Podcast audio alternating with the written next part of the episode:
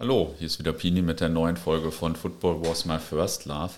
Heute nehme ich voraussichtlich das vorletzte Mal eine Football Was My First Love Folge auf, denn ein Interview ist noch terminiert, aber äh, dann wird hier irgendwann das Format ein bisschen modifiziert. Und zu Gast habe ich den Nils, mit dem ich in der Football Was My First Love App ja jede Woche die Fußball-Weltreise aufnehme. Das läuft eigentlich so, dass ich ein paar Stichwörter einwerfe und Nils dann erzählt, was er in dem Land auf seinen Fußballreisen so erlebt hat. Ähm, und heute drehen wir den Spieß ja mal ein bisschen um, äh, denn irgendwie haben immer alle Leute gesagt, Pini, du musst doch mal selbst was erzählen. Und jetzt interviewt mich Nils zum Abschluss ein bisschen, äh, was ein bisschen komisch ist, denn ich fühle mich ja am wohlsten, wenn ich so einen Redeanteil von 5 bis 10 Prozent habe. Jetzt bin ich mal gespannt, wie du mich interviewst äh, und ich trotzdem nur einen Redeanteil von 10 Prozent habe. müssen wir uns was einfallen lassen.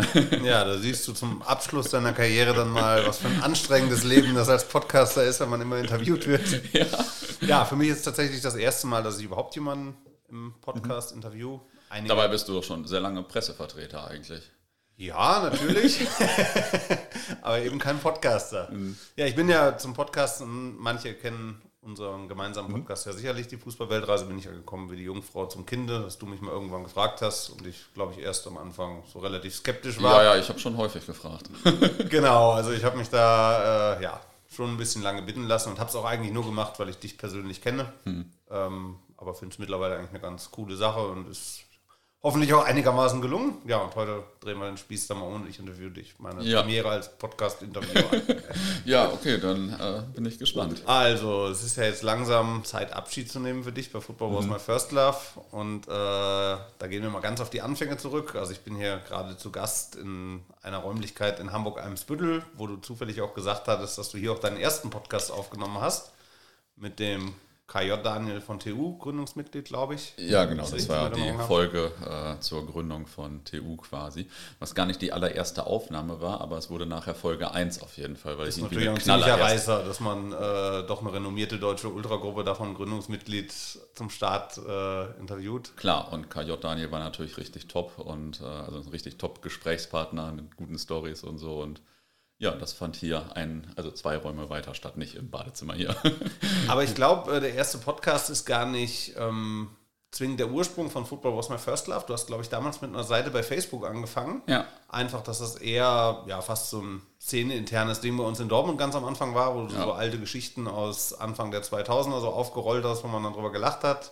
Mhm. Und dass das eher ja, Dortmunder Kreis am Anfang war und äh, daraus entstand dann irgendwann die Idee, dass das ein Podcast-Format werden könnte oder wie lief es ab? Ja, genau. Also es fing so, ich würde sagen, das war Januar 2015 oder so. Ähm, da habe ich halt so Facebook-Seite gemacht, eigentlich sogar einen WordPress-Blog. Da war nach der Zeit habe ich dann den nicht mehr gemacht. Und bei Facebook kannst du ja auch als fauler Mensch posten, sage ich mal. Blog ist schon ein bisschen mehr Arbeit. Wollte einfach so ein bisschen alte Stories von uns so festhalten, die ich sonst immer ein paar Leuten erzählt habe. Dann dachte ich, kann ich jetzt mal für alle aufschreiben. Und äh, das eine Gemeinsamkeit gibt es aber. Also vor dem äh, ersten, also vor der vor dem Blog quasi, weiß ich noch, habe ich mit das erste Mal mit Rumänien Roland darüber geredet in Liverpool am Flughafen. Und dann war es irgendwann fünf Jahre später, ich hatte so Podcasts gehört und so weiter und so fort, oder vier Jahre, drei Jahre später, 2018, da war ich wieder mit Rumänien Roland am Flughafen, habe mir so voll gelabert, das wäre doch richtig geil. Dann haben wir direkt äh, eine, eine, Testaufnahme gemacht in Pristina am Flughafen, glaube ich. und das war natürlich richtig lustig. Also das waren drei Jahre halt Facebook-Seite, habe ich so ein bisschen gepostet, gab auch noch keine Insta-Seite oder so dazu und ähm, dann habe ich halt so andere Podcasts kennengelernt und ich dachte früher ja beim Borosseum schon immer, warum haben die das denn nicht früher mal besser festgehalten, was die gemacht haben? Und mit Podcasten kannst du es ja einfach selbst machen. Ne? Du machst einfach das Mikro an, los geht's und die Leute können erzählen, wie es in den 70ern war oder so. Ja, es ist einfach richtig geil. Ja, es ist ein ziemlich einfacher und simpler Weg und ähm, ich weiß noch, wo wir unsere erste Aufnahme gemacht haben, das war 2000. 20 im ersten Corona-Jahr, ja. am letzten Tag, bevor dieser Dauer-Lockdown über den ganzen Winter losging in ja. Grevesmühlen. Ja. Damals noch ganz einfach mit Diktiergerät von deinem Handy und jetzt äh, sehe ich hier modernste Technik in deiner Wohnung. Ja, ja. also ja, es hat sich ja scheinbar weiterentwickelt über die Jahre. Aber wie waren denn die Anfänge? Also KJ war natürlich klar ein Dosenöffner, ein persönlicher Kontakt, ja. den du sicherlich lange kanntest. Äh, wie es dann anfing und was waren dann die weiteren Podcasts? Wie ging es richtig los? Wie kam es ins Rollen und wie kamst du dann auf die Idee, hey, da geht mehr? Ähm, also das erste war Äh, das erste war ja mit Rumänien Roland, wie ich vorhin. Äh, Aber der ist nie veröffentlicht worden. Das oder? ist nie veröffentlicht nee. worden. Das war einfach nur so ein Test von drei Minuten, ob man das am Flughafen so spontan mit dem Handy machen kann. Genau, das habe ich halt nie gehört. Ich dachte, so, den Podcast kenne ich aber nicht. also, oder ich glaube zumindest, dass was sie nie veröffentlicht haben, bin mir nicht so ganz nee. sicher. Dann war ich danach auf so einer Tschechien-Tour mit dem Tim von Dwitzwoch und dem Erik von äh, Lippstadt und noch ein paar anderen. Einer hatte, glaube ich, gar nichts mit Fußball zu tun.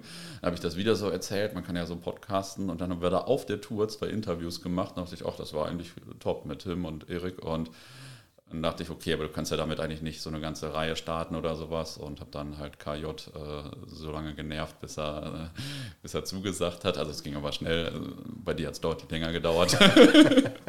ähm, genau, und dann haben, haben wir das gemacht und das war natürlich, äh, ja, also ich hatte die ganze Zeit immer Angst, dass ich das technisch nicht hinkriege und so weiter, weil es komplex war damals noch, ähm, also digital aufzunehmen. Und dann hatte ich irgendwann einen Termin mit Daniel und dann war klar, so jetzt muss das passieren. dann habe ich es auch direkt am nächsten Tag online gestellt und dann ging es ja richtig krass ab. Also das haben da damals alle Leute geteilt und so weiter. Der erste Podcast so über Fangeschichte, so in der Form zumindest. Und gab auch, weiß nicht, am ersten Wochenende hat 6, 7, 8.000 Hörer gehabt oder sowas. Das war richtig geil. Und ja, dann wollte ich aber, also mir war gar nicht so klar, dass es noch weitere Folgen gibt, weil ich wollte eigentlich, ich habe dann gemerkt, okay, ist cool, so ein paar Leute interviewen, aber ich wollte jetzt nicht jede Woche eine Folge machen oder so, sondern eher mal so, war eher so ein digitales Audioarchiv, sage ich mal, gar nicht so ein regelmäßiges Format, aber irgendwie hat sich das dann verselbstständigt und ja, dann geht das irgendwie immer weiter und dann denkst du irgendwann auch, du musst jede Woche eine Folge machen. Wie viele Podcasts hast du in deinem Format aufgenommen bis heute? Weißt du das überhaupt? Ja, das könnte ich hier mal nachschauen. Ich glaube so um die 350 oder so. Wie hoch ist deine Veröffentlichung? Veröffentlichungsquote? Ich habe gehört, ein paar hast du nicht veröffentlicht. Die sind noch im äh, Archiv unter Verschluss. habe ich das gesagt schon mal? Ja, ähm. ein Thema, ich glaube, Auswärtsfahrt nach Ehofe, wo bestimmt äh, die Leute nach lechzen würden, dass der kommt. Äh, ich habe mir hier ein paar Notizen gemacht. Ähm, genau, also der Ehofe Podcast, der, ähm, der ist noch nicht öffentlich. ja, das war aber, ähm, also das war ein bisschen eine digitale Aufnahme wieder, war das ja nicht so gut von der Qualität, weil digital ist immer schwierig, beide Seiten müssen gute Technik haben und so. Und ähm, naja, jetzt wird dieser Podcast ausgewählten Leuten, die auch in Irhofe waren, mal zur Verfügung gestellt, würde ich sagen. ich, also ist jetzt ja alles verjährt. Ich glaube, keiner kann mehr dafür in den Knast kommen oder so, aber auf jeden Fall wurden nicht so viele Blätter vor den Mund genommen bei der Folge. So, an dieser Stelle bringe ich jetzt einfach mal einen kurzen Auszug aus dem äh, Irhofe-Podcast, wobei es eigentlich nicht nur um Irhofe geht, aber ich nenne ihn immer den Irhofe-Podcast. aber als wir dann also einen Punkt gebildet haben, der freilassen, freilassen skandiert hat, wurde die Person auch halt äh, wieder freigelassen. Aha. Jemand kam dann auch im Bus, weil das war auch gut von uns. Wir wären wahrscheinlich jetzt zwei Stunden ab fünfte angekommen. Ne? Man ist dann ja auch in so einem Konvoi nicht besonders schnell und zielstrebig ja. unterwegs ja, im Stadion, die Hälfte der Leute hat auch keine Karten. Ne? Da wurde es zwei aus. Ich würde mal behaupten, dass man da heutzutage keine Zulassung bekommen würde, dort DFB-Pokalspiel auszutragen. Auf diesem ja, Sportplatz. Auf, auf, keinen Fall. Ne, wird man da, was ist da das nächste Stadion? Kickers Enden wahrscheinlich, ne? Oder sogar SV Meppen, da wird man da, ja, wird man da ausweichen. Aber sicherlich nicht mit dieser provisorischen Blechtribüne, die dann noch aufgebaut wurde, da auf dem Sportplatz. Ja, also ja dann wurde, dann wurde auch noch gezündet und ein bekannter BVB-Fan damals aus Menden hat seine Jeanshose dabei verbrannt. ist dann kurzzeitig in Unterwäsche das Spiel verfolgt. Wir standen ja auch am, am gibt es ja auch Fotos von, ne, wie wir da am Spielfeldrand schon standen, über der Bande hinweg und das Spiel auch noch lief. ja, und es gab auf jeden Fall auch so eine Soundfahne, äh, so eine, so eine Blockfahne, Eskalation Irrhofe, daran erinnere ich mich noch. Ja, richtig. Und man kannte das dann längere Zeit auch als Bierhofe. Wer da der großartige Linguist war, der das zu verantworten hat, weiß ich nicht, aber Lob und Anerkennung von meiner Stelle. Also in dem Fall war ich das hoffentlich nicht. Okay, äh, ja, das, äh, also, also ich kenne nur den Spruch, Irrhofe gibt es nicht, weil ähm, natürlich die Erinnerungen vielleicht in Teilen am nächsten Tag schon ein bisschen verschwommen waren.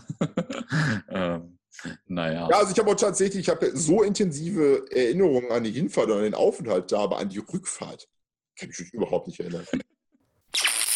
Aber der Großteil wurde schon der Öffentlichkeit zugänglich gemacht von dem Ich glaube, Podcast, alle anderen, ich habe hier irgendwas notiert dazu, aber äh, ja, ich glaube, alle, alle anderen sind irgendwie erschienen, ja. Okay. Und äh, wenn du sagst, äh, TU, KJ Daniel war jetzt der erste Podcast, kannst du so eine kleine Auslese aus deinen Anfangszeiten, aus den ersten 20, 30 Aufnahmen machen, wie du mit den Leuten in Kontakt gekommen bist, was die Themen waren, wie es ankam. Vielleicht, wo es auch mal außerhalb der BVB-Szene dann war, dass du gedacht hast, ey, äh, kann ja eigentlich auch mal mit einem HSVer sprechen oder mit mhm. jemandem von Bayern München, ähm, wie sich es dann so entwickelt hat. Ja, also ähm, wer waren denn die anderen ersten Gesprächspartner? Also ich glaube, die kannte ich halt alle irgendwie. Ne? Also habe ich dann entweder auf einer Tour interviewt ähm, oder ich kannte sie halt, weil meistens waren das am Anfang, ich habe das jetzt nicht mehr im Kopf, die ersten 20 Folgen waren fast alles Dortmunder oder so. Oder sagen wir, keine Ahnung, 60 Prozent BVB und so. Und die Leute kannte ich natürlich einfach irgendwie. Bei Falke habe ich dann das erste Mal quasi kalt akquiriert, ähm, habe die Tamara interviewt, weil äh, ich da auch genau wie jetzt in Hamburg war halt und dann dachte, wen kannst du interviewen? Falke war damals auch noch ein heißes Thema, so sage ich mal, und richtig gut. Und ähm, Abschlag war auch eines so der ersten äh, Interviews, äh, ersten Nicht-BVB-Interviews, also war auch, weiß nicht, Folge 11 oder sowas, ähm, weil da das Konzert war und äh, weil ich den Sänger Michi Wendt zufällig mal getroffen hatte bei irgendeinem Amateurspiel und so. Und dann kam wir so ins Gespräch und dann ging das halt und ja, so hat sich das entwickelt. Aber die meisten kannte ich eigentlich, also bis Folge 50 kannte ich oder 100 kannte ich fast alle persönlich immer so. Ja. Und danach äh, ist das dann ein bisschen mehr durchmischt worden quasi. Dann kannte ich die Leute vorher nicht. Was ein großer Unterschied ist, wenn du deine Podcast-Gesprächspartner auf einmal gar nicht mehr kennst, so vorher. Ne? Das ist ja ein Unterschied, ob du mit dem 20 Jahre irgendwie durch die Gegend fährst ähm, oder das erste Mal triffst. Dann mache ich halt vorher ein kleines Telefoninterview und höre so ein bisschen, äh, wie die Person spricht und tickt und so, aber ist ganz anders. Ja. Wie waren da die Reaktionen oder was waren deine ersten Leute, die du überhaupt nicht kanntest, die du jetzt vielleicht nur über, hör mal, du kennst doch den und den, hm. kannst mir dann Kontakt herstellen, die du angefragt hast aus der Fußballszene? Weil es ja auch eine Szene ist, in der auch Sachen passieren, die gesellschaftlich vielleicht nicht so angesehen sind, wo nicht gerne öffentlich gesprochen wird. Ja, das ist dann ja sicherlich auch eine Aufgabe, an manche Leute überhaupt heranzukommen. Also ich habe da Folgen ja. gehört, wo ich denke, äh, Wahnsinn, dass man so Leute überhaupt vors Mikro kriegt. Äh, ja. Ja, also am Anfang war das auch wirklich noch ein bisschen anders. Da musste man die Leute schon ein bisschen überreden, sage ich mal, weil Podcast so neu war, dann hört man seine Stimme, das ist ganz komisch und dies und das. Äh, also da war man sowohl als Gesprächspartner als auch viele Hörer erstmal noch skeptisch. Kann man sich gar nicht vorstellen, dass man sich sowas eine halbe Stunde anhört oder eine Stunde oder so. Das äh, ist ganz lustig, wenn ich jetzt manchmal sehe, wer bei uns Supporter geworden ist, also Abonnent in der App ganz viele Leute mir am Anfang gesagt haben, sowas mit Hören, das macht keiner. das ist richtig lustig. Wie viele Abos habt ihr circa, weißt du es? Aktuell? Ja, darf ich glaube ich nicht mehr sagen. Darfst du nicht mehr aber, sagen, ist jetzt äh, außerhalb deines Aber Bereichs. alles okay. Ja, okay. also läuft schon. Und ähm, ja, wie habe ich die Leute es lief halt irgendwie, ich weiß das gar nicht mehr so genau, jetzt zum Beispiel am Anfang ein bisschen war übrigens der größte Podcast bis jetzt, Folge 10 war das, glaube ich, Dortmund Hooligans. Also waren, ist nach wie vor die größte äh, Podcast-Folge, habe ich mit einem Kollegen gesprochen. Ähm, Gründungsmitglied äh, oder ja, aus der Szene so, damals so, aus der so Zeit zufällig quasi, mhm. war so aus der Zeit, dass es auch noch nicht so hieß und so weiter. Auch ein richtig guter Gesprächspartner, kann richtig gut erzählen, reflektiert auch viel und so weiter. Das war ja, und dann, wenn du so ein paar Referenzen hast, dass irgendwie zehn gute Leute irgendwie bei dir gesprochen haben, dann wird das ja alles ein bisschen leichter, sage ich mal. Und ja, manche haben sich, glaube ich, auch, zum Beispiel mit dem von Wittener Wölfen bin ich selbst, also der hatte mir, glaube ich, selbst geschrieben, dass wir auch mal sprechen können und so. Und das war natürlich richtig cool, weil ähm, die kennst du irgendwie, aber weißt du jetzt auch nicht, dass Leute jetzt Bock haben, aus den 70ern, 80ern da direkt am Anfang zu erzählen. Das war gut. Ähm, ja, aber du, wenn du halt irgendwie irgendwann Referenzen hast und ja. gute Leute das gemacht haben, dann läuft es halt irgendwie, ne? Und ich weiß gar nicht mehr, wer jetzt die ersten waren, die ich jetzt sonst so kalt akquiriert habe. Keine Ahnung, weiß ich nicht mehr. War das Feedback denn, wenn du jetzt sowas hast, Wittner Wölfe von sich aus gemeldet und alles? Äh also, also, er hat nicht gesagt, so ich möchte einen Podcast oder sowas, kam alles viel später ja. von anderen Leuten, aber der hat mir irgendwie geschrieben, ist ja cool, dass du das machst und mhm. so weiter und so fort, dass er mal die Geschichten festhält und so. Und da kann man über sowas halt dann in Kontakt und wenn die Leute dann mal gelobt haben, dann wurden sie im Zweifel direkt verhaftet. Ja, coole Sache. Gab es das denn äh, salopp gesagt auch mal genau im Umkehrschluss, dass ihr irgendwie angefragt habt von irgendeiner Gruppe und die gesagt haben, habt ihr irgendwie alle Latten am Zaun? Äh, es nicht? Oder äh, gab es das gar nicht? Waren die Reaktionen hm. durchweg positiv? Gab es eigentlich fast gar nicht, aber ich weiß natürlich auch schon, dass das jetzt mit Ultragruppen nicht immer so leicht ist. Und hm. fragt er jetzt auch eigentlich nicht direkt die Gruppe an oder so. Ähm, das eigentlich nie. Ähm, von daher gab es da eigentlich wenig negative Reaktionen. So was man schon irgendwann mal gemerkt hat, dass vielleicht mal irgendwelche Sachen im Podcast äh, jemand erzählt hat und jemand anders sah das anders. Waren ja auch bei der Internationalreihe dann ein paar Mal so, ähm, die jetzt ich aber nicht gemacht habe, sondern Schlü. Äh, da merkst du mal, dass irgendeiner was sagt und irgendjemand vom anderen Verein sieht das anders und so. Das war jetzt aber am Anfang bei mir eigentlich nie so, weil, keine Ahnung, glaube, es war schon immer so, dass alle wussten, okay, das ist auch ein bisschen selektive Wahrnehmung. Mhm. Ja, gut, dass jemand was anderes sieht von anderen Vereinen, das liegt ja in der Natur der Sache. Ja. Ähm, ja, ich war halt nur trotzdem teilweise überrascht, jetzt nicht nur in deinem Podcast, auch in anderen Formaten, ähm, ja, was für Gruppen sich dazu bereit erklärt haben. Also zum Beispiel im Podcast vom AT, Brigade Nassau. Mhm. Eine Gruppe, die ja bis heute noch durchaus sehr aktiv ist, mhm. was jetzt was anderes ist, wie wenn da Althooligans aus den 80er, 90ern von früher mhm. erzählen, wo alles verjährt ist und äh, die Leute ruhig auf ihrem Sitzplatz sitzen und ihr Bier trinken ja. und von früher mal erzählen. Also da war ich schon ja, sehr positiv angetan, was da teilweise für Gesprächspartner auch vor die Mikros gebracht wurden. Ja. Ja. Ähm, wann fing das denn an, dass du dich mit anderen Podcastern vernetzt hast und aus deinem eigenen Privatding die Idee von einer Plattform entstanden ist auch, dass du mit Football Was My First Life wirklich als Portal, das ist ja eine Institution mhm. geworden, äh, angefangen hast oder dass dir der Gedanke kam, ich mache mit anderen Leuten zusammen und wer waren die ersten Leute, mit denen du zusammengearbeitet hast in der Podcast-Szene? Mm, also, das kam irgendwann so, würde sagen, Anfang 2019. Also so nach einem halben Jahr nach dem Podcasten oder so. Oder Anfang, Anfang Mitte 2000, ich glaube eher so Mitte 2019. Und das war ja damals immer noch nicht so richtig verbreitet. Und es war unter anderem so, dass man, mir haben immer alle gesagt, Pini, stell mal deinen Podcast auf Spotify. Er war nur bei Soundcloud. Und das konnte man gar nicht so leicht machen, weil die haben dann immer wochenlang geprüft und musste total die langen Sachen unterschreiben. Das war gar nicht so normal, dass man seinen Podcast irgendwie bei Spotify oder so einstellen konnte.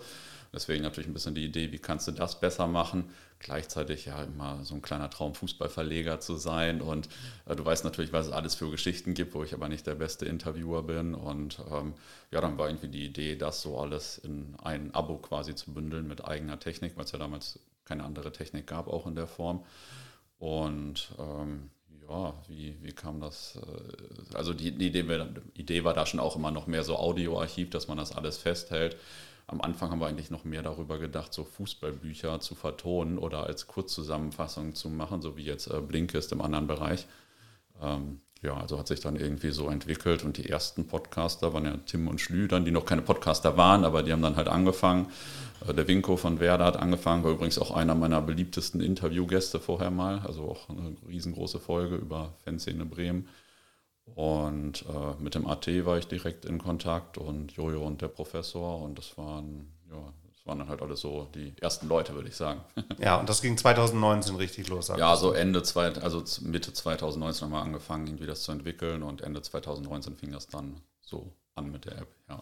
Da ist ja der Zeitpunkt natürlich ähm, für diese Form eines Mediums auch interessant, da ja ab Anfang 2020 die unsägliche Corona-Pandemie so richtig losging.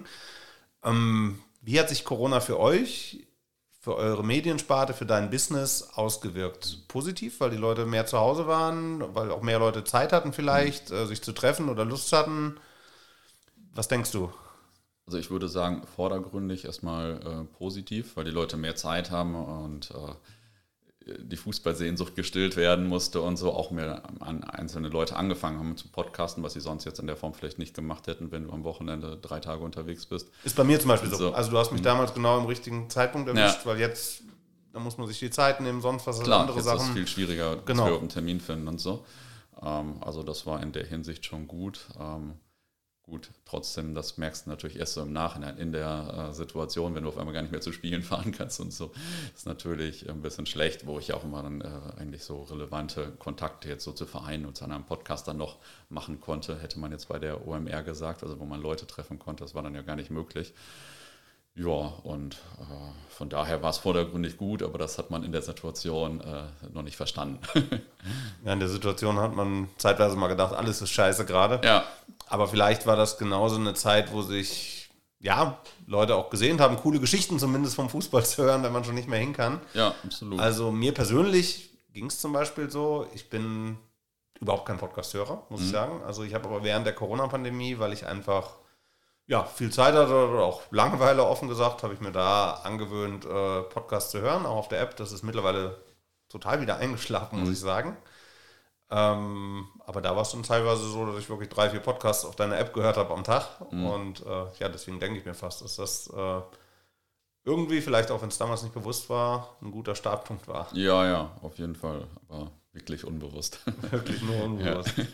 ja, ja, ja ähm, unter 350 Folgen, die du aufgenommen hast, hast du bestimmt auch ein paar Klassiker, wo du sagst, ey, das waren mal richtig geile Folgen, das waren Bomben und vielleicht auch ein paar, die komisch liefen, kurios liefen. Gib mal einen kleinen Rückblick über so ein paar Folgen, die dir bleibend in Erinnerung geblieben sind. In positiver wie negativer Hinsicht, äh, Kuriositäten ja. vielleicht, äh, einfach ja, mal ein paar ja. Schwenke. Ähm, also positiv. Am Anfang war natürlich alles viel aufregender und so, die ersten Folgen. Das war jedes Mal ein Highlight. Irgendwann bei Folge 320 ist ja alles ein bisschen normaler, sage ich mal. Ähm, aber waren auf jeden Fall schon so ein paar kleine Lebenshighlights dabei. Ähm, zu Besuch bei Carlo Fasang im äh, Schwarzwald. Das war natürlich richtig geil. Das war richtig geil. Das Problem ist nur, dass ich irgendwie nach anderthalb Stunden irgendwie ausgemacht habe und er noch zwei Stunden weiter erzählt hat, weil er dann halt seine Fotoalben rausgeholt hat und so. Da hätte ich einfach direkt nochmal weiter mehr, mehr, aufnehmen sollen. Aber das war natürlich cool. Äh, ja, kurios, lustig. Äh, hast du ja vermittelt mit dem Fump damals. Äh, stimmt. stimmt. Mit dem äh, Auto einmal durch Russland und so. Das war natürlich auch richtig geil. War inhaltlich richtig geil, technisch ein bisschen aufwendig, weil ich ihn halt irgendwie auf dem Telefon erwischt habe, gar nicht per Zoom und so weiter und so fort. Und das war, wusste überhaupt nicht, wie das technisch geht, aber irgendwie hat es ja funktioniert offensichtlich. ähm, was war noch gut? Jetzt zuletzt, äh, also also bestimmt, ich habe 100 Lieblingsfolgen oder so. zuletzt jetzt äh, mit Ronny von äh, Bayern war natürlich richtig top. Äh, so über Bayern alles fahren, ist ja nochmal eine ganz andere Welt. So, es war auch richtig geil. Das ist, äh, war ich auch richtig geflasht danach. ähm, ja, und sonst immer alte BVB-Folgen sind natürlich toll. Ähm, ja, das äh, was war lustig? Ich habe mir hier ein paar Notizen gemacht. Ach, lustig ist natürlich immer, wenn wir im Schnapskeller aufgenommen haben, beim Schmackes. Ne? Das war ja, irgendwann haben da Leute sogar gefragt, äh, sie wollen mal in den Schnapskeller und so ja, weiter. Ja, haben wir beide noch nie gemacht übrigens. nee, der, wir haben schon sieben Aufnahmegrounds jetzt, äh, aber der fehlt uns noch. Und ach, das war richtig lustig, weil da hatte ich dann irgendwie an einem Tag spontan beim, beim Heimspiel, das war noch ganz am Anfang, hatte ich auf einmal zwei Interviews. Und morgens konnte ich halt beim BVB aufnehmen vor dem Spiel, aber abends nach dem Spiel nicht. Ähm, ja, und dann brauchte ich ja dringend einen Raum und habe dann Nippel angerufen und gesagt, ja Pini, wir haben hier natürlich auch nicht so einen Raum, aber wir haben so einen Schnapskeller. So. Naja, und dann da einmal quer durch den Keller, durch so einen ganzen Dortmunder Haus, durch das Keller, also richtig geile Wege und so weiter, in so einen alten Keller, total voll mit Schnaps und anderen Sachen und so. Das war natürlich richtig lustig. Äh, der Snoopy äh, war quasi der erste Gast im Schnapskeller und dann kam ja viel, also haben wir da mit vielen Leuten aufgenommen und für alle immer ein bisschen lustig, dass man da im Keller von so einer bekannten Kneipe quasi aufnimmt.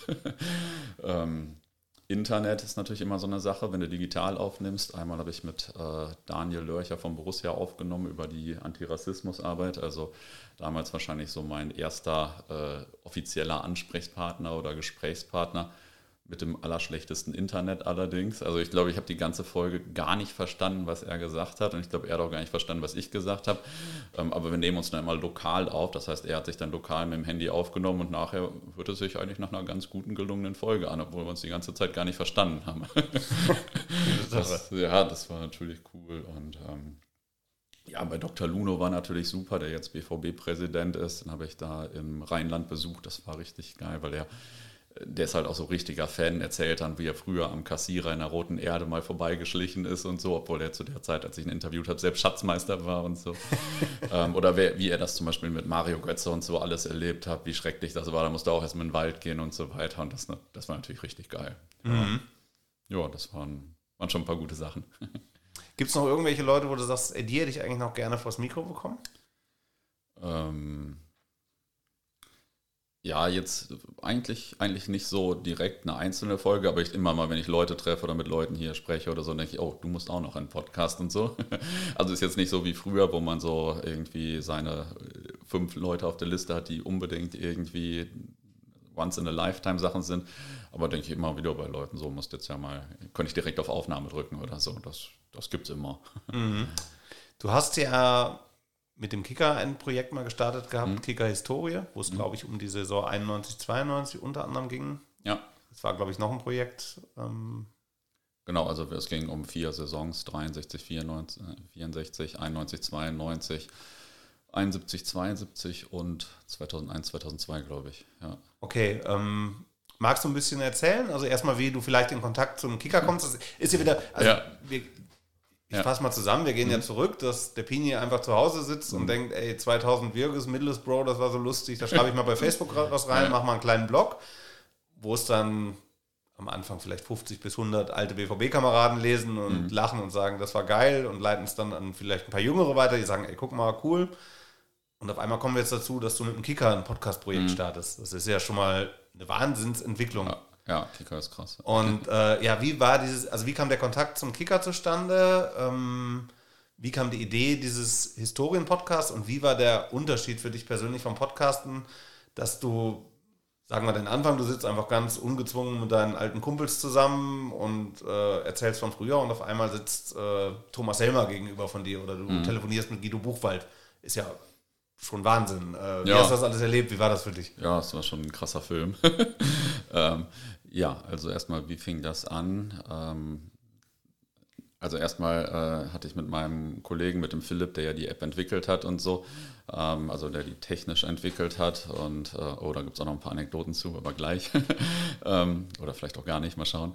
Äh, auf jeden Fall haben wir dann irgendwann gesagt, so, wir kommen jetzt nicht mehr so richtig weiter, wir müssen mal jetzt irgendwie einen größeren Verlag irgendwie als Partner haben oder so, hatten auch schon mit anderen Verlagen gesprochen, aber dachten auch immer noch so an den Kicker. Und ähm, ja, habe ich gesagt, okay, irgendwie überlegen wir mal, wie wir die demnächst kontaktieren. Und ich war da gerade in die Schanze hier nach Hamburg gezogen, da zwei Tage gewohnt, bin immer rechts rum zum Spazieren gegangen. An dem Tag bin ich dann links rumgegangen und fünf Meter weiter war das Büro vom Kicker. Ich wusste gar nicht, dass die ein Büro in Hamburg haben und dann dachte ich, hä? Ja, habe ich geschnallt, okay, die haben da auch ein Büro. Und dann habe ich halt mal geguckt, wer da der Ansprechpartner ist. Dann war das der David, der auch so ein bisschen ähm, als Groundhopper unterwegs ist, quasi auch so ein bisschen digital darüber schreibt, habe ich gesehen, der ist ja sogar schon Supporter bei uns. Das ist ja lustig.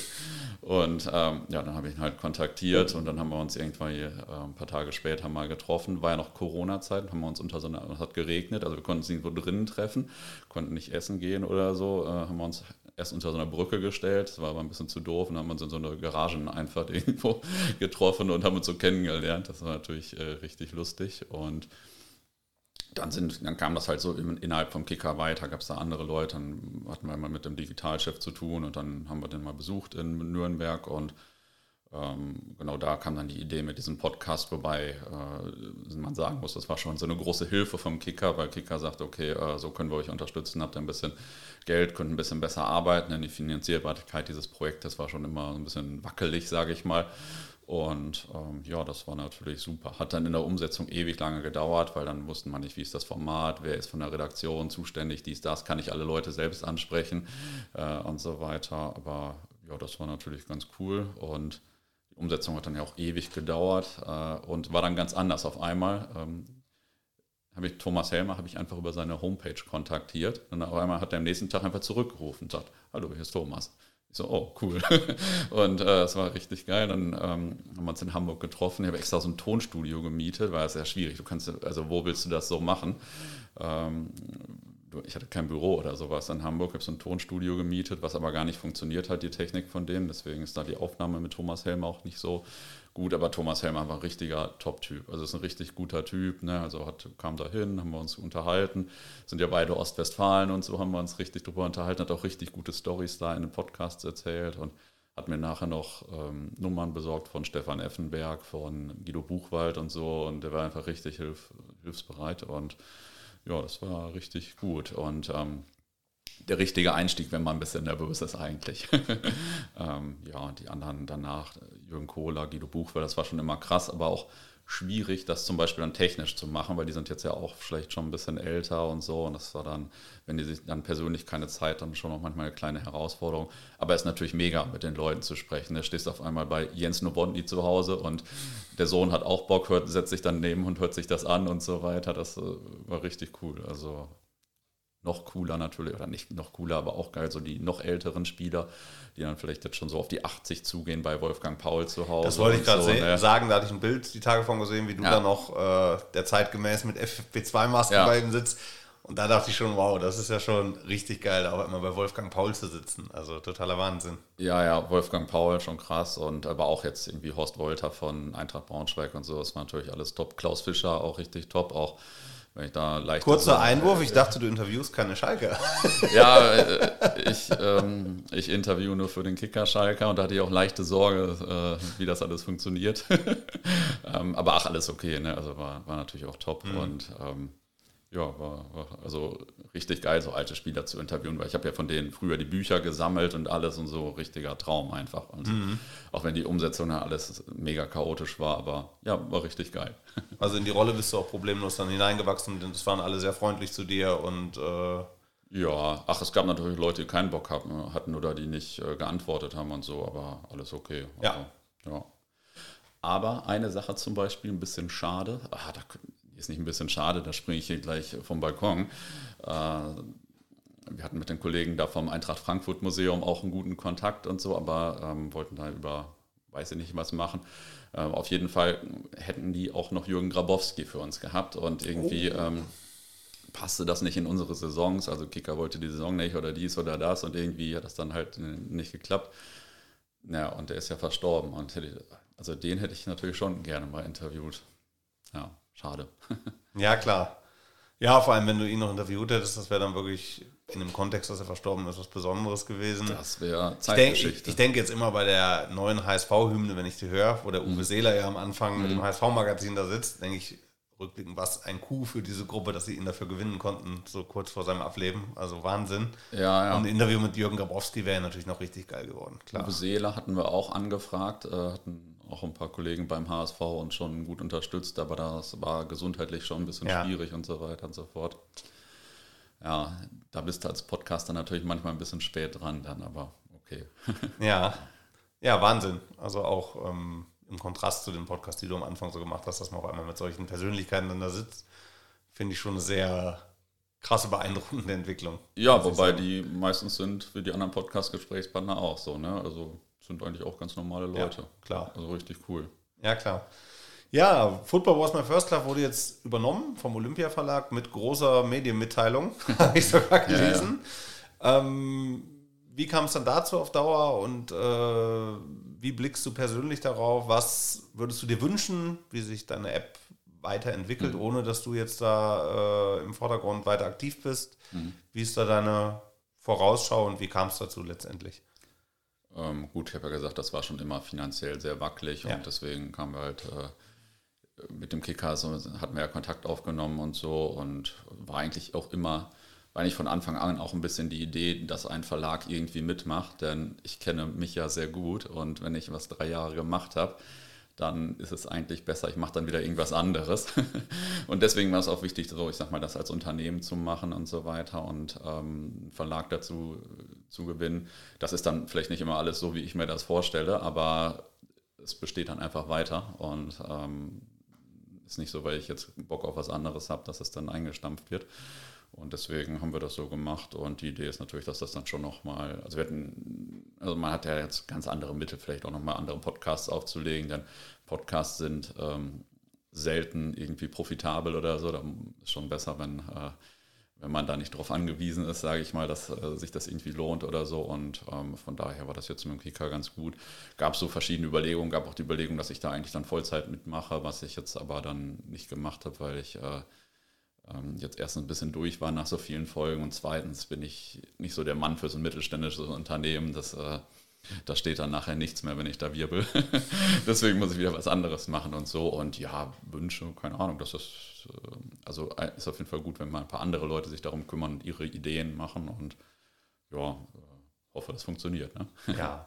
Waren die Reaktionen von deinen Freunden, deinem Umfeld oder auch von Abonnementen durchweg positiv? Äh, hat man sich mit dir gefreut oder gab es auch gegebenenfalls kritische Stimmen, dass das Ganze, mhm. ja, Kicker natürlich eine kommerzialisierte Sache, sonst was, was ja erstmal nicht verachtenswert ist, aber mhm. wir wissen ja selber, dass das jetzt ein eher alternativer Kreis von Fußballfans ist, die diesem ja.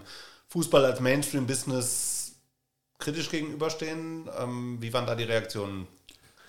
Ähm, ich würde mal sagen, so zu 80 Prozent gut oder so. Ähm, kann jetzt nicht in alle Leute reingucken, aber eigentlich schon. Verstehe natürlich auch immer die Sorge, wie das ist, wenn jetzt irgendwie ein größerer Verlag äh, so ein Projekt eigentlich so übernimmt. Ähm, ich glaube, Kika ist eigentlich insgesamt trotzdem ganz gut dafür. Und ähm, also an Springer hätte ich jetzt nicht verkauft oder so, dann hätte ich den Laden lieber dicht gemacht, glaube ich. Ähm, von daher war das jetzt eigentlich okay und ich glaube, die Reaktion passt. Und man hat wahrscheinlich auch ein bisschen gemerkt, dass ich irgendwann mal ein bisschen durch war und so davon. Und von daher ist es, glaube ich, okay. Und ist ja auch wirklich eine gute Chance, dass das jetzt einfach nochmal ein anderes Niveau erreicht, ohne dass jetzt irgendwie die Inhalte abgeändert werden oder so, sondern dass einfach noch mehr dazukommt. Ja, ja. denke schon okay. ja, cool. Dann, du hattest ihn eben selber schon mal angesprochen, Football was my first love wirkt ja in erster Linie ein bisschen wie Pinis One-Man-Show, der mhm. da den Laden aufgezogen hat, aber du hast ja auch noch einen Kumpel, den Philipp, mit dem mhm. du das Unternehmen zusammen aufgezogen hast. Und das ist dein Programmierer. Der ist der IT-Spezialist und äh ja, genau. Also der ist der Entwickler dahinter und ähm, erstmal krass, dass eine Person das alles machen konnte.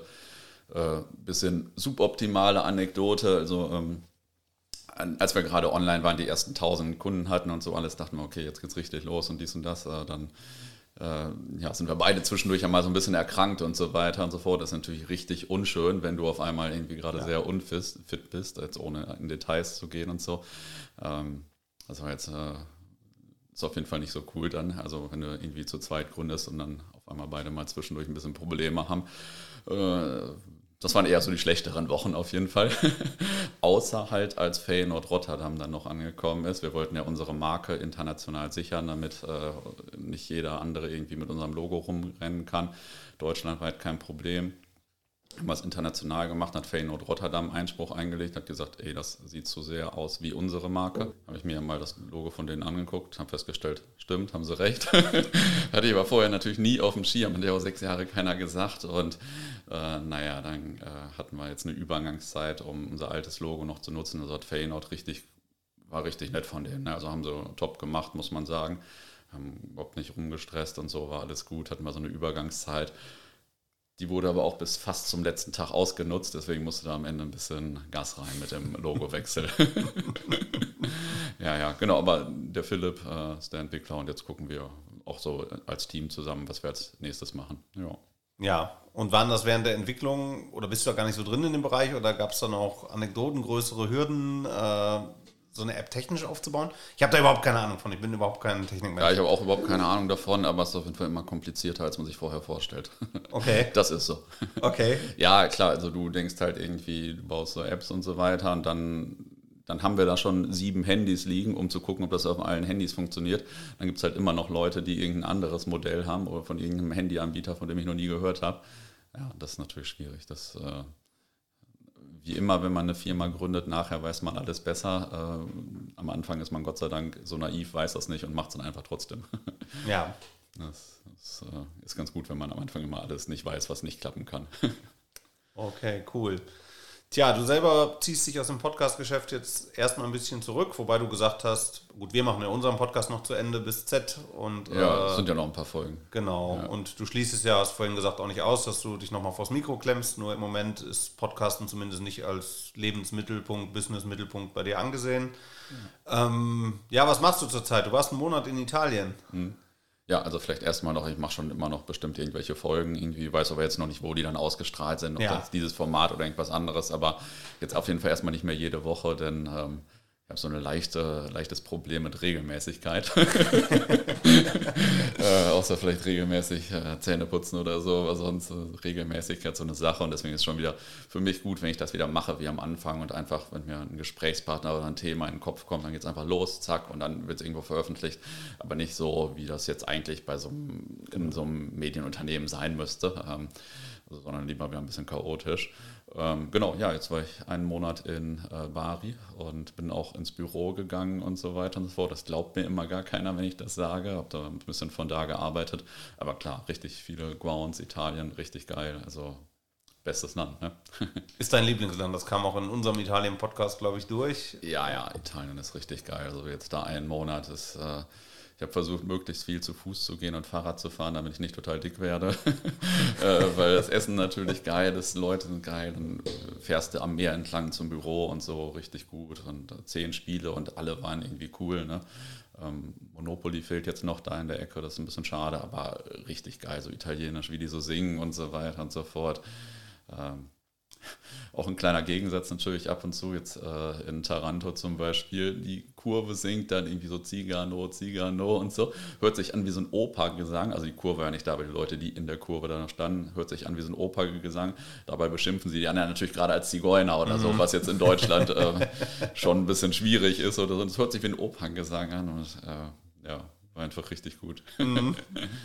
Ja klar, ich war auch ein bisschen neidisch auf dich, weil du explizit in der Gruppe ganz schön viele Grounds gemacht hast, die ich noch gar nicht habe. Wie Foggia, wie Taranto, Fidelis Andrea warst du, glaube ich, Balletta. Ja. Ja. Ähm, ja, richtig cool. Schön an Italien sind natürlich die alten Stadien. Die hat man vorher, als es noch überall so war, gar nicht so zu schätzen gewusst. Nee, nee. Aber da so Dinger, ne? Foggia richtig ja. geil, äh, Taranto richtig geil, Bari anders, aber natürlich auch mega einfach. Lecce ist auch geil, auch so, wenn du da in der letzten Reihe stehst und hinter dir so runter guckst, so 50 Meter oder so. Krass, dass das auch alles einfach so geht. Also, ja, mega einfach, ne? Hast du in Italien einen Lieblingsverein? Ähm, jetzt hätte ich mal letztens gesagt äh, Bari, aber ähm, weil ich halt jetzt da gewohnt habe, aber eigentlich nicht. So Sampdoria mag ich vielleicht auch ein bisschen, aber keine Ahnung, ich könnte jetzt wahrscheinlich keine fünf Spieler von denen sagen oder so. Also eigentlich nicht. Okay. Also immer der, bei dem ich gerade als letztes war, glaube ich.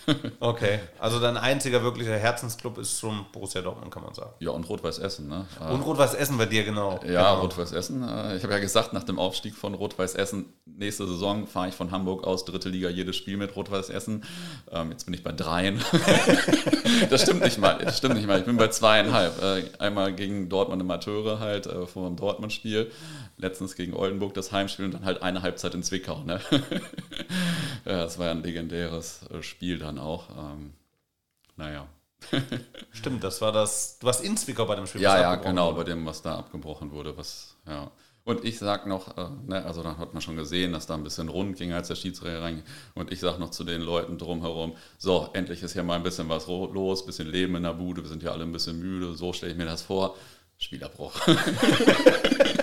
ja, toll. Ja, ja, aber gute Tour. ja, okay. Und ansonsten zu dir selber, erzähl mal ein bisschen, wie du zum Fußball gekommen bist, zum BVB, hm. deine Anfänge als Fan, wann es so richtig losging. Erster Stadionbesuch in Dortmund vielleicht. Ja, also es fing bei der WM 90 an, so. Ne? Über mir. So, ja, so als äh, Kind unserer Generation, da sind ja, ja viele Fan geworden. Und ähm, da waren wir, ich glaube, sogar in Italienurlaub und haben was immer geguckt, WM90 und keine Ahnung, irgendwie blieb das dann. Und dann habe ich zum nächsten Geburtstag ein Bundesligaspiel geschenkt bekommen von meinen Eltern. Ähm, und da habe ich richtig Glück gehabt. Schalke war nicht in der Liga, Hannover nicht, äh, Bielefeld nicht, was alles auch nah gewesen wäre, halt einfach nur Dortmund in der Liga. Und dann ist halt Dortmund geworden. Habe ich Glück gehabt, auch wenn ich das an dem Spieltag noch nicht wusste, denn wir haben 0 zu 3 gegen Eintracht Frankfurt verloren. In der Saison gab es nur vier Heimsiege, also ist äh, gut gelaufen. ja, und dann hat sich das so entwickelt, ne? so wie sich das bei vielen von uns dann so in den 90ern quasi entwickelt hat, wird immer mehr und irgendwann ähm, stehst du da halt selbst auf der Südtribüne. ja, und ich bringe mit dir zwei Begriffe noch in Verbindung von früher. Erstens Desperados, du warst, glaube mhm. ich, kein Gründungsmitglied, aber relativ schnell dabei am Anfang. Ja, ja, das, äh, ich weiß immer nicht, ob Mitglied 6 oder 7, obwohl wir mal eine Folge gemacht haben zu 20 Jahre Desperados, haben wir eine über die ersten Tage gemacht und da habe ich sogar nochmal nachgeguckt. Äh, aber äh, ja, irgendwie Mitglied 6 oder 7, so im, also nach ein paar Monaten halt. Ja. ja. Und das zweite ist halt Fanabteilung in Dortmund, die hast du mitbegründet. Ja, genau, mit vielen anderen aber auch, aber das war auch eine sehr gute Sache. Okay. ja, klar, weil Fanpolitik ist natürlich eine gute Sache. Jetzt auch wieder ja ein großes Thema und so Fanabteilung schon richtig gut, war auch richtig aufregend, dass damals so, es war ja so in der totalen Finanzkrise von Borussia, wo man gar nicht wusste, ob wir jetzt pleite gehen oder nicht und so und ja, war natürlich top, haben daraus ja auch das Borussium genau. entwickelt genau. so und ja, ist natürlich mega, ne? Also richtig gut. Wie blickst du auf diese drei Punkte Desperados, Fanabteilung, Borusseum, die so deine Anfangszeit beim BVB in der aktiven Szene vielleicht geprägt mhm. haben, zurück, wie sie sich bis heute entwickelt haben? Mit etwas Abstand? Also das Museum äh, kann ich beurteilen. Da war ich irgendwann letztes Jahr nochmal drin. Das ist jetzt viel geiler als früher. So, der hat nochmal ganz neu gemacht. Und ähm, also jetzt äh, hat Borussia da natürlich ganz, ganz andere Beträge zur Verfügung als früher, wo wir dann noch durchs Stadion gegangen sind und Becher eingesammelt haben, ja. damit wir irgendwie für das Borusseum irgendwas machen konnten. Das war auch technisch natürlich eine ganz andere Zeit. Ähm, ja, Fanabteilung kriege ich jetzt gar nicht so groß mit. Jetzt ist ja wieder ein bisschen Fanpolitik und so, aber ähm, ist auf jeden Fall krass, dass das Ding so lange läuft. Ich hätte wahrscheinlich schon gedacht, wir werden noch mal ein paar mehr Leute und ich weiß nicht, jetzt sind es 20.000 Mitglieder oder so. Eigentlich, äh, ja, aber ist eigentlich im Vergleich zu Borussia wenig. Weil ja, aber du ja musst mal gucken, zu der Zeit, wo du angefangen hast mit der Fanabteilung, wie viele Mitglieder Borussia als Verein da hatte. Ja, verstehe ich, also. verstehe ich, aber ich verstehe nicht, warum dann 100.000 Leute Mitglied der Fußballabteilung sind. Mhm. Eigentlich, das ist eigentlich ein bisschen bescheuert, aber ist halt so und ja. Desperados kann ich eigentlich am wenigsten beurteilen, weil ich da gar nicht so nah dran bin oder so. Aber also was auf jeden Fall niemand gedacht hätte am Anfang, dass ausgerechnet Desperados äh, jetzt schon fast 25 Jahre oder so dabei sind. Denn wir waren ja nur ein paar kleine Jungs und es gab dann zum Beispiel Reviersubs, die waren eigentlich besser, mhm. hatten eigentlich bessere Leute oder andere auch, aber äh, die haben halt alle einfach irgendwann aufgehört und Desperados hat halt nie aufgehört und ich glaube deswegen also gibt es die halt noch. Ja, das hat sich dann bezahlt gemacht. Ja, einfach immer weitermachen. Naja, und du gehst ja bis heute immer noch zum BVB, bist Dauerkarten aber noch? Ja, ja, klar. Ja, und klar. Ähm, erzähl mal drei Highlights aus deiner Fankarriere von Borussia Dortmund. Drei Sachen, die dir richtig in Erinnerung geblieben sind. Ob es jetzt Fahrten sind, Momente, mhm. ähm, wo du sagst, das ist hängen geblieben, das war richtig geil. Jetzt nehmen wir heute auf am 11.05. und morgen ist der 12.05. Und der wird erstmal jedes Jahr gefeiert, der 12.05., denn 12.05.2007 war natürlich die Mutter aller Derbys, als wir zu Hause gegen Schalke gewonnen haben und ähm, ja, Schalke ja auch dadurch nicht Meister geworden ist und so. Das war natürlich der krasseste Tag einfach, auch wenn ich so konkret fast gar nichts mehr von dem Tag weiß. Wie immer bei den wichtigsten Sachen, auch vom Champions League-Finale, weiß ich einfach fast nichts mehr. Jetzt an irgendeinem random Heimspiel gegen FSV Mainz wüsste ich wahrscheinlich noch was. Aber wenn die Nerven dazu dabei sind, dann ist das manchmal ein bisschen schwierig. Ähm, naja, und dann der andere 12.5. natürlich, äh, Pokalfinale gegen, gegen Bayern halt 2012, das wäre auch richtig krass, ne? Also da, wenn du da das Double gewonnen hast. War eines der prägendsten Spiele, die ich in meiner Fankarriere gesehen habe. Mega, dann machst du die so weg, 5-2 und ähm, Pokalfinale ja damals noch was Besonderes, ne? Also 2008 war ich auch da mit Dortmund mhm. und vorher haben wir ja 19 Jahre, haben wir es glaube ich nie, haben wir es eigentlich einmal ins Viertelfinale geschafft oder so. Und ich bin eigentlich damit aufgewachsen, dass man dass es kein Pokalfinals für uns gibt. Ja, ich erinnere mich zum Beispiel noch an der Saison 2010, 2011, wo wir überragend deutscher Meister mhm. geworden sind, dass wir da im Achtelfinale in Offenbach passenderweise ja, ja. ausgeschieden sind. Und sowas war ja am ja, laufenden Band. Also Wolfsburg Amateure zum Beispiel früher mal rausgeflogen. Genau. Also ich weiß noch 2008, als wir das erste Mal im Finale waren, was da eine Euphorie wochenlang vorher war, Pokalfinale in Berlin. Und ich glaube, ich habe mittlerweile sechs Finals mit Borussia Dortmund seitdem gesehen. Eins war ohne Zuschauer leider. Und ja, ist halt leider nicht mehr wie damals vom Empfinden her. Aber ja. Pokalfinale war halt was Besonderes für uns. Ja, ja, und 2012 und dann waren wir schon Meister und dann hat man noch Kagawa und so weiter und so fort. Das war richtig geil. Und auf einmal läuft dieses Spiel ja wirklich so, du denkst ja nicht, dass, das, dass das Finale auch gewinnst. Ja, das war einfach nur krass. Ne? Also die ganze, war auch so ein Höhepunkt von den ganzen zwei Jahren, den beiden Meisterjahren. Das war natürlich mega und Drittes Highlight, ähm, ja, vielleicht Middlesbrough. Middlesbrough. Ne? Ich habe hab wirklich gedacht, du sagst jetzt entweder Middlesbrough oder Ierhofe. Ierhofe weiß ich ja nicht mehr, äh, deswegen, äh, deswegen äh, Middlesbrough. Also, ähm, ich glaube, jeder kennt dieses Posting, was jedes Mal am 6.8. Äh, nochmal geteilt wird auf unserer Facebook-Seite, wo ich irgendwie vor, also 2015 wahrscheinlich direkt irgendwie mal das aufgeschrieben habe, diese Tour. Es war ja meine erste internationale Fahrt mit Borussia und das erste Mal auch in so einem richtigen Fanbus und ähm, das war natürlich, war damals auch schon Nostalgiker, auch wenn ich noch 16 war oder so, 17. Äh, und dann, keine Ahnung, sitzen Leute neben dir und erzählen, wie das war in den 80ern. Ne? Also, keine Ahnung, ich weiß noch, dann war der Bücherwurm, saß dann neben mir, hat über jede Stufe von jedem Stadion erzählt. ähm, Ingo W. aus W. hat er von Wittner Wölfen und sowas alles erzählt und wie das so war. Und von seiner Programmsammlung, der ist auch großer Programmsammler oder gegenüber, äh, oder nein, also davor in einem Vierer, saß dann jemand aus Plettenberg und so weiter und so fort. Die haben die ganze Zeit nur geile Stories erzählt. Ich hätte, also hätte ich da schon Podcasten gekannt, dann hätte ich äh, da auf jeden Fall in einem in dem Bus auch einen guten Podcast aufnehmen können. es gibt jemanden, der hat ein Video da aufgenommen, aber ich glaube, das ist auch nicht so für die Allgemeinheit gedacht. ja, aber das ist natürlich mega. Und dann kommst nach England, so Mutterland des Fußballs, Dortmund, erste internationale Fahrt und so, und lernst so die ersten relevanten Leute kennen und so. Ja, von daher natürlich immer ganz groß. Ja. Und ich weiß auch noch erstaunlich viel. Von dem Tag? Ja. Warst du der einzig Nüchterne in dem Bus, oder? Ja, auf jeden Fall einer von wenigen, glaube ich. Also, wahrscheinlich war das so. Ja. Ja, coole Sache. Wieso bist du nicht mitgefahren? Kann ich mir nicht erklären. Also Middlesbrough wird mir fast noch gefehlt haben zu der Zeit, weil das ja auch so mhm. Groundhopping-Anfangszeit war. Ja. Ähm, ich kann mir vorstellen, dass es am Geld sogar gelegen hat, mhm. weil ich da ja auch, wann war es? 2001? 2000. 2000, da war ich 18. Mhm. Gerade, das war ja auch in der Sommerpause, also gerade 18 geworden, kann ich mir vorstellen, dass keine Kohle da war. Ähm, das ist für mich damals einfach ja. nicht in Frage gekommen. Einfach zu groß war. Also ich habe ja auch erst mit 17 halb mein erstes Spiel im Ausland gesehen, also ein halbes Jahr davor und äh, war damals Schüler, wo wirklich jeder Cent dreimal umgedreht werden musste. Und ähm, ja, das kann ich mir nur so erklären, mhm. dass mir das einfach finanziell zu heftig war damals. Ja, ja.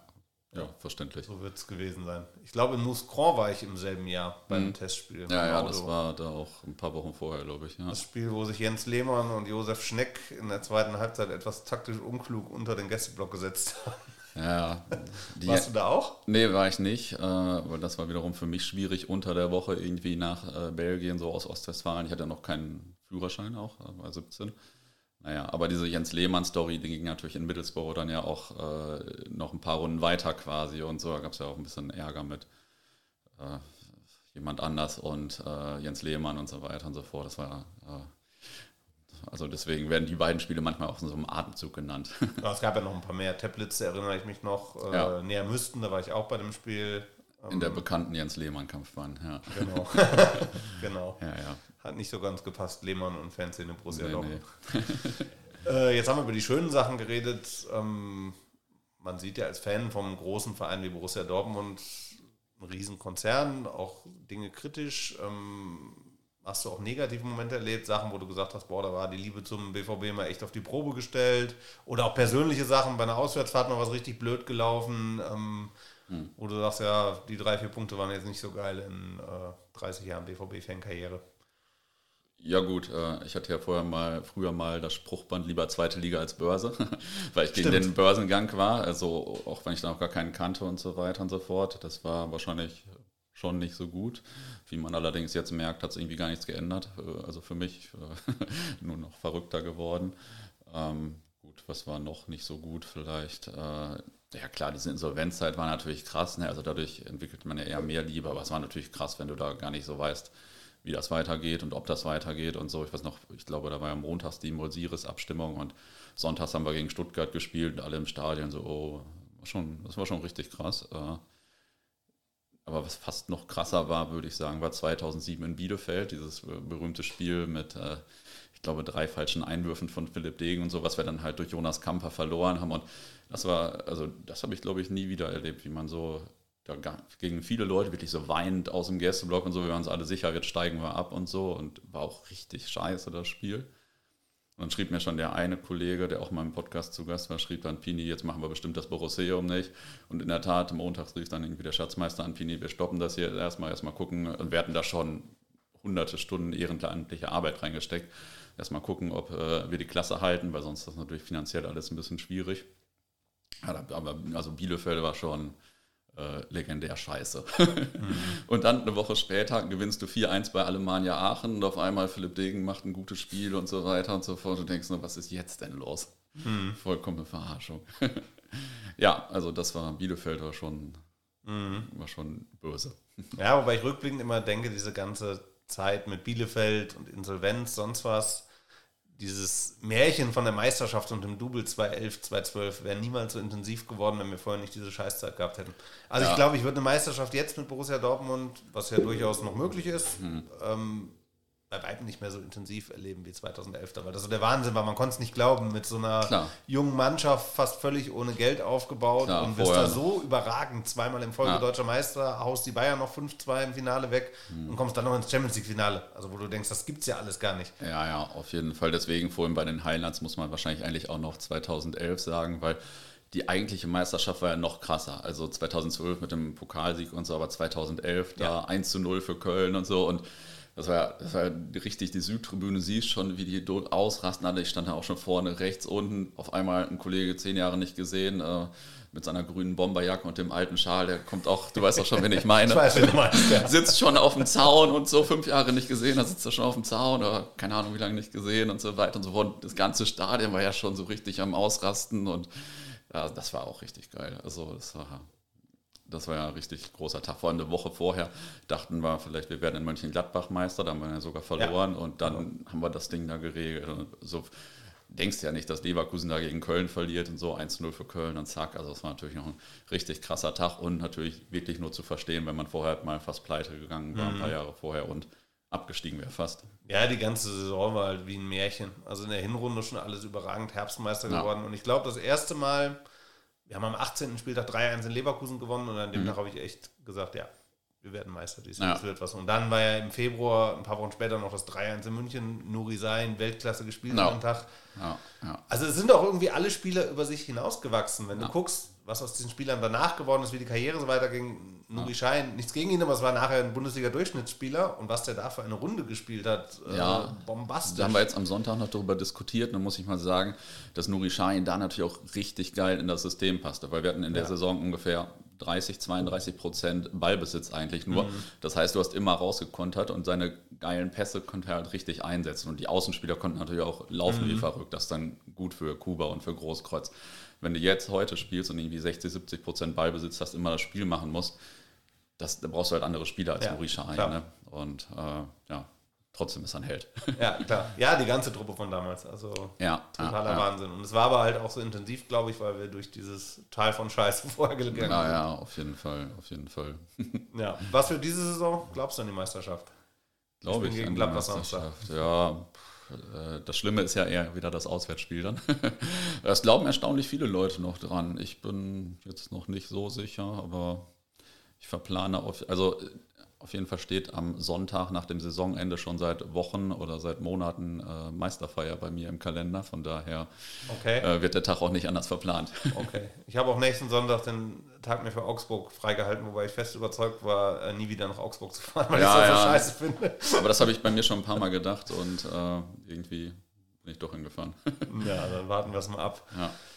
Ähm, ja, wie geht es bei dir persönlich jetzt weiter? Also du hörst auf bei Football Was My First Love. Ähm, was ist deine Planung? Wie geht es weiter? Fußball, Business, was ist geplant bei dir? Was geht ab? Keine Ahnung. Also ich äh, teste jetzt gerade wieder so ein paar Ideen mit dem Philipp und auch in anderen Konstellationen so und ja, dann mal schauen so, aber ich weiß noch nicht so richtig jetzt. Äh, keine Ahnung. Also das ist ja auch immer ein bisschen schwierig. Ich sage, und ich sage immer, weil mir das jetzt schon das fünfte Mal so geht, äh, dass man irgendwas mit richtig viel Leidenschaft betreibt. Und ähm, das ist dann schwierig, erstmal irgendwie danach einfach irgendwas zu machen, womit man Geld verdient oder so, sondern will ja wieder irgendwas machen mit richtig Leidenschaft. Und naja, ich habe mir jetzt äh, einen Blog gesichert, Mr. Change, äh, weil ich immer Change liebe und so weiter. Vielleicht äh, wird das ein neues Projekt, aber vielleicht muss ich auch nachher rausschneiden, weil ich es nächste Woche schon wieder gecancelt habe. Wir lassen mal klingeln hier, glaube ich. Okay. ähm, ja, von daher weiß ich noch nicht so richtig, aber ich bin auf jeden Fall Nomad. Jetzt bin ich ja drei Monate in Hamburg und die, also meine, eine meiner Hauptfragen ist eigentlich, wo ich dann im Herbst hinziehe und die Grounds wegmache. Ne? Also so ein Ding wie Italien schreit nach Wiederholung, dass du irgendwie ins yeah. Ausland gehst und da deinen Laptop und dein Telefon hast und machst tagsüber Office und abends ja. Äh, gutes Essen und Fußball. Ja, ja, das kann schon sein. Und in Italien fehlen auch noch viele Grounds, also von daher. Also es darf gerne nochmal Italien Ja, ja, auf jeden Fall. Okay. ja, aber schauen wir mal. Kann auch sein, dass ich dir nächste Woche was ganz anderes erzähle. ja, okay. Ja. Naja, dann schauen wir mal, was die Zeit bringt. Mhm. Ähm, wolltest du noch irgendwas loswerden? Haben wir irgendwas vergessen? Am Ende musst du natürlich nach einer Anekdote fragen. Ah, die Frage hasse ich ja immer, weil du mir die immer stellst und äh, mir fällt dann so spontan ich hab, ein. Ich habe noch zwei lustige Anekdoten. Die, die haust du jetzt raus. Eine vielleicht vom Podcasten, die war ganz lustig. Ähm, da stand ich beim Bremer SV, auf so einem Ausweichplatz haben die da gespielt und stand da so und ich glaube, es war gerade so bei Podcast Folge 55 oder so, habe ich das äh, glaube, das erste Mal, habe ich dann ein paar Mal erlebt, aber das erste Mal erlebt, dass so Leute neben mir standen und über den Podcast geredet haben. Also ich hatte gerade Jojo und den Professor interviewt. Und dann sagten die, ja, dieser Pini, ich glaube, der hatte gar keine Ahnung, der hat die ganzen Witze gar nicht verstanden, dies, das und so weiter und so fort, der hat gar keine Ahnung und dies das. Äh, und so, ja, ich glaube, der hat die ganzen Hefte von denen nicht gelesen und dies und das und so weiter und so fort. Und irgendwann habe ich gesagt, ey Leute, stimmt, habe ich nicht. und das war relativ lustig, haben sie ein bisschen entschuldigt, da haben wir uns noch richtig gut unterhalten in der Halbzeit und so, aber äh, ja, da äh, haben sie mich erwischt, dass ich leider äh, nicht jeden Witz vom Professor verstanden habe. Oder was heißt verstanden, aber nicht so die Insider, so quasi, ja, okay. so total. Ähm, eine Anekdote vielleicht noch vom Fußball allgemein. Ähm, als die Ecken bei uns gebaut wurden, 2003. Ähm, da haben wir uns immer vor dem Spiel häufig noch im Fanprojekt mit Desperados getroffen. Gab auch schon viele Fangetränke damals und so. Und irgendwann standen wir halt so im Block und die Desperados-Fahne wird in der Ecke aufgehängt und zwar verkehrt rum. Und dann sofort, Pini, was ist los? Gibt es Ärger, Polizei, Willkür, Stress? Hab noch ein paar SMS gekriegt, weil war ja noch das Mittel der Kommunikation damals. Und ich wusste es gar nicht. Und dann lag es halt einfach nur daran, dass der Kollege so betrunken war, dass er die Fahne falsch rum aufgehängt hat. Haben wir dann auch irgendwann wieder korrigiert. Ah, geil. War eigentlich ganz lustig, wenn man so äh, sieht, wie Ultra sich ja so ernsthaft entwickelt hat und mhm. so weiter, wie gut das alles organisiert ist. Ja. Wahrscheinlich häufig besser organisiert als die Vereine selbst und so. Ähm, und da ist das natürlich eine relativ lustige Anekdote. Ja, klar, definitiv. cool. Vielen ja. Dank fürs Interviewen. Alles klar, ich danke ebenso.